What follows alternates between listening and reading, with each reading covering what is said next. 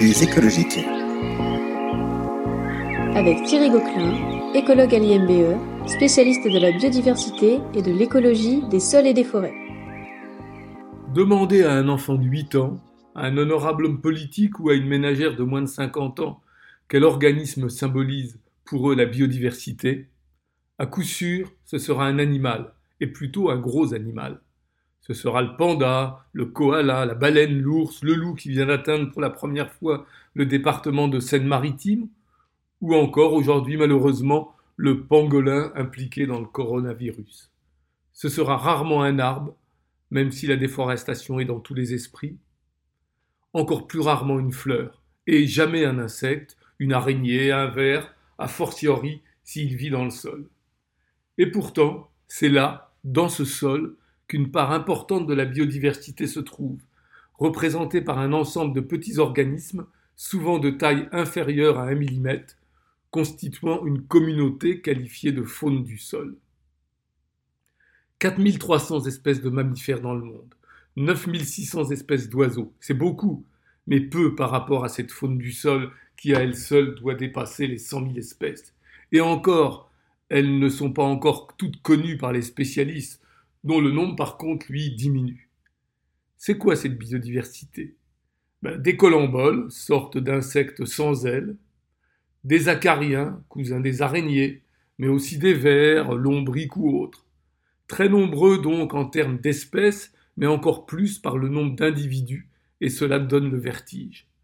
Les colamboles, par exemple, vous pourrez en trouver jusqu'à 500 000 par mètre carré dans un sol forestier, plus de 1 milliard d'individus dans un hectare de cette même forêt.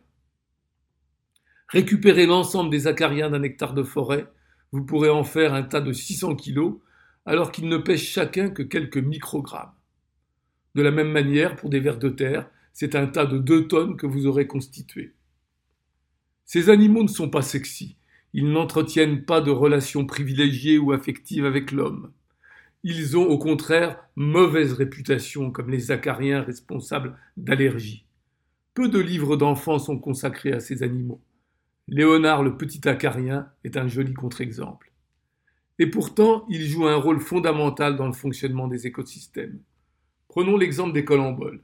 En forêt, ils sont une pièce maîtresse, indispensable, d'une longue chaîne d'organismes conduisant à la dégradation de la litière tombée au sol.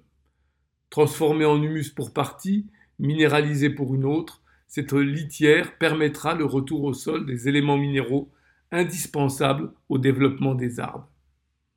Les colamboles, comme les acariens d'ailleurs, participent ainsi à ce que l'on qualifie pompeusement de cycle biogéochimique, dont l'efficacité garantit néanmoins la fertilité des sols.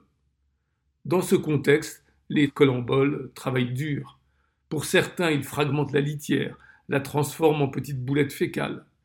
D'autres se nourrissent de champignons microscopiques et en disséminent les spores dans toute la litière et dans tout le sol. Tous enfin participent au complexe chaîne trophique caractéristique de ce que l'on appelle un sol vivant. Autre exemple, celui des vers de terre, notamment les vers de terre dits anésiques, qui font le yo-yo entre surface et profondeur du sol, jouant ainsi un rôle fondamental pour mélanger matière organique et matière minérale et aérer les sols cultivés. Et on pourrait multiplier les exemples. Malheureusement, toute cette biodiversité a été maltraitée, décimée, notamment dans les sols cultivés, et ce par un certain nombre de pratiques, et notamment évidemment l'usage des pesticides. Même constat dans les milieux forestiers, avec l'enrésinement, les coupes à blanc et bien sûr la déforestation qui ont profondément appauvri qualitativement et quantitativement cette faune du sol. Et des premiers résultats montrent que le changement climatique modifie aussi cette biodiversité.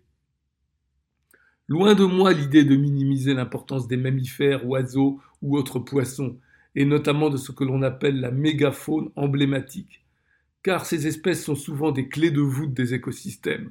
En les protégeant, on protège l'ensemble du milieu dans lequel elles vivent. Leur abondance est le signe d'un bon état de l'environnement. En plus, ils nous font rêver.